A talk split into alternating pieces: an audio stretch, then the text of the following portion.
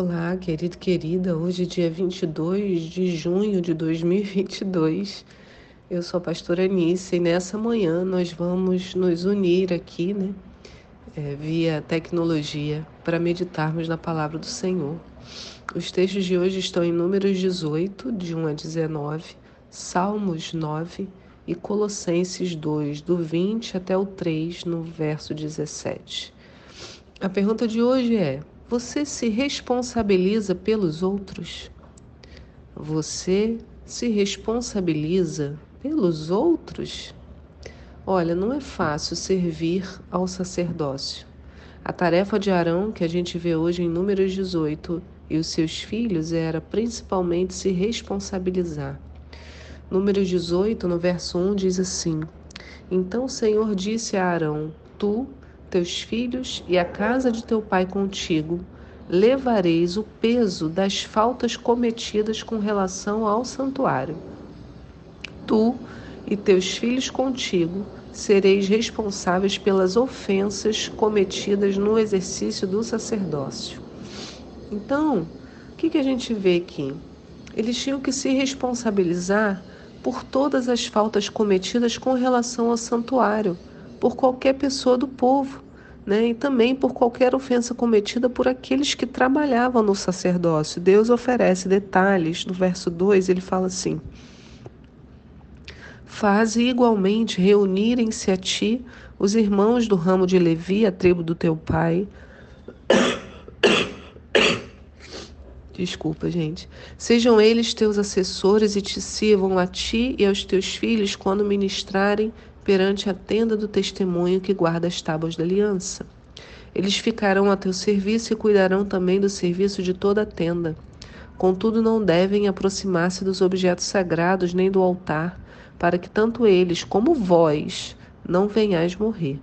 Então, se a pessoa fizesse alguma coisa, né, mexesse lá no altar, no objeto sagrado, sem ter autorização, o problema seria da pessoa e também de Arão e seus filhos. Tinham que vigiar e tinham que se responsabilizar. Né? Os levitas serão teus auxiliares, no verso 4, e responderão pelos encargos da tenda do encontro, por todos os serviços da tenda, e nenhum estranho ou profano se aproximará de vós. Respondereis pelos encargos do santuário e pelos serviços do altar, para que não haja mais ira divina sobre os israelitas.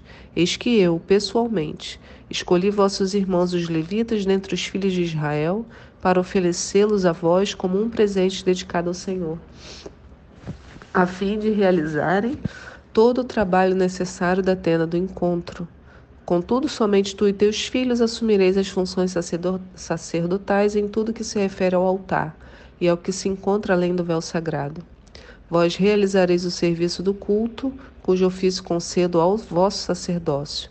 Entretanto, qualquer pessoa não autorizada ou profana que se aproximar será sumariamente condenada à morte.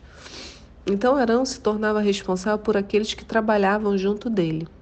E essa é uma grande lição para qualquer um que exerce um cargo, uma função. Você se torna responsável por tudo aquilo que as pessoas que estão abaixo de você realizam. Eu já vi muitos chefes, assim, em reuniões importantes, se darem conta de um erro numa planilha, apresentação, né? E ali na, no meio da reunião falar ah, culpa do estagiário. E o estagiário está fazendo besteira. Mas essa postura não é correta. Na verdade, eu sempre me indignei diante dessa postura. O estagiário está abaixo do líder, então tudo que o estagiário entrega tem que ser verificado pelo chefe. Na verdade, o chefe foi irresponsável de ir a uma reunião importante sem checar se a sua apresentação estava adequada. E ali diante de todo mundo, vendo que o erro está né, tá gritante, ele se apercebe da sua falha, mas joga a culpa em outra pessoa. Né? A sociedade quer nos dizer que é cada um por si, Deus por todos, não é essa frase que a gente conhece? Mas biblicamente não é assim que acontece. Nós somos chamados a responder pelos outros também, se você tem essa responsabilidade. Imagina você ter que dar conta a Deus do seu irmão. E deixa eu te contar um segredo: todos nós temos uma responsabilidade para com nossos irmãos. Como uma família, o Senhor nos cobra. Lembra do episódio de Caim e Abel? Caim e Abel eram irmãos e ambos apresentaram uma oferta diante do Senhor. O Senhor gostou da oferta de Abel, mas não gostou da oferta de Caim. O Senhor viu alguma coisa ali que desagradou. Caim, ao invés de pensar, poxa vida, não agradei o Senhor, né? o que, que eu posso fazer para melhorar?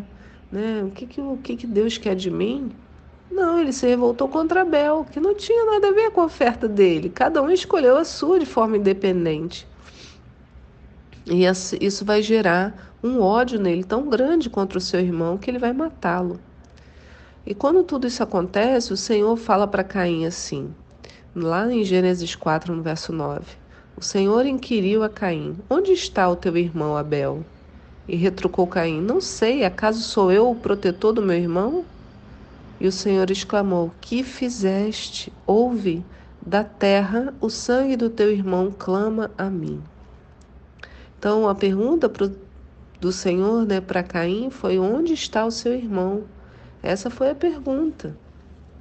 Né? E a gente vê assim esse sangue clamando na terra a todo tempo, né?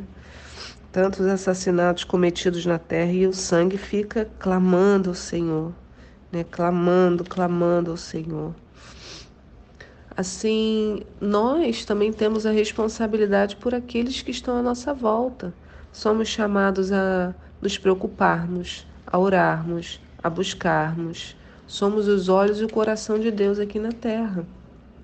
Né? Porque se fizermos essa pergunta a Deus, acaso sou eu é, né, o protetor do meu irmão, como Caim falou, né? Ah, Senhor, sou eu o protetor do meu irmão? Ah, a gente vai ouvir uma resposta clara, né? Sim, você é. É o que lemos em Colossenses 3, no texto de hoje. Lá no verso 12 diz assim: Assim como o povo escolhido de Deus, santo e amado, revestivos de um coração pleno de compaixão, bondade, humildade, mansidão e paciência, zelai uns pelos outros e perdoai-vos mutuamente. Caso alguém tenha algum protesto contra o outro, assim como o Senhor nos perdoou, assim também procedei. Acima de tudo, revesti-vos do amor, que é o elo da perfeição. Né? Seja a paz de Cristo juiz em vossos corações, tendo em vista que fostes convocados para viver em paz como membros de um só corpo, e sedes agradecidos. Habite ricamente em vós a palavra de Cristo, ensinai e aconselhai uns aos outros com toda sabedoria, cantai salmos, hinos e cânticos espirituais, louvando a Deus com gratidão. Então, Paulo deixa claro: zelai uns pelos outros. Não é fácil e muitas vezes não é nada prazeroso. Também muitas pessoas confundem né, o zelo e a responsabilização com a dependência. Não é isso que o Senhor está falando aqui.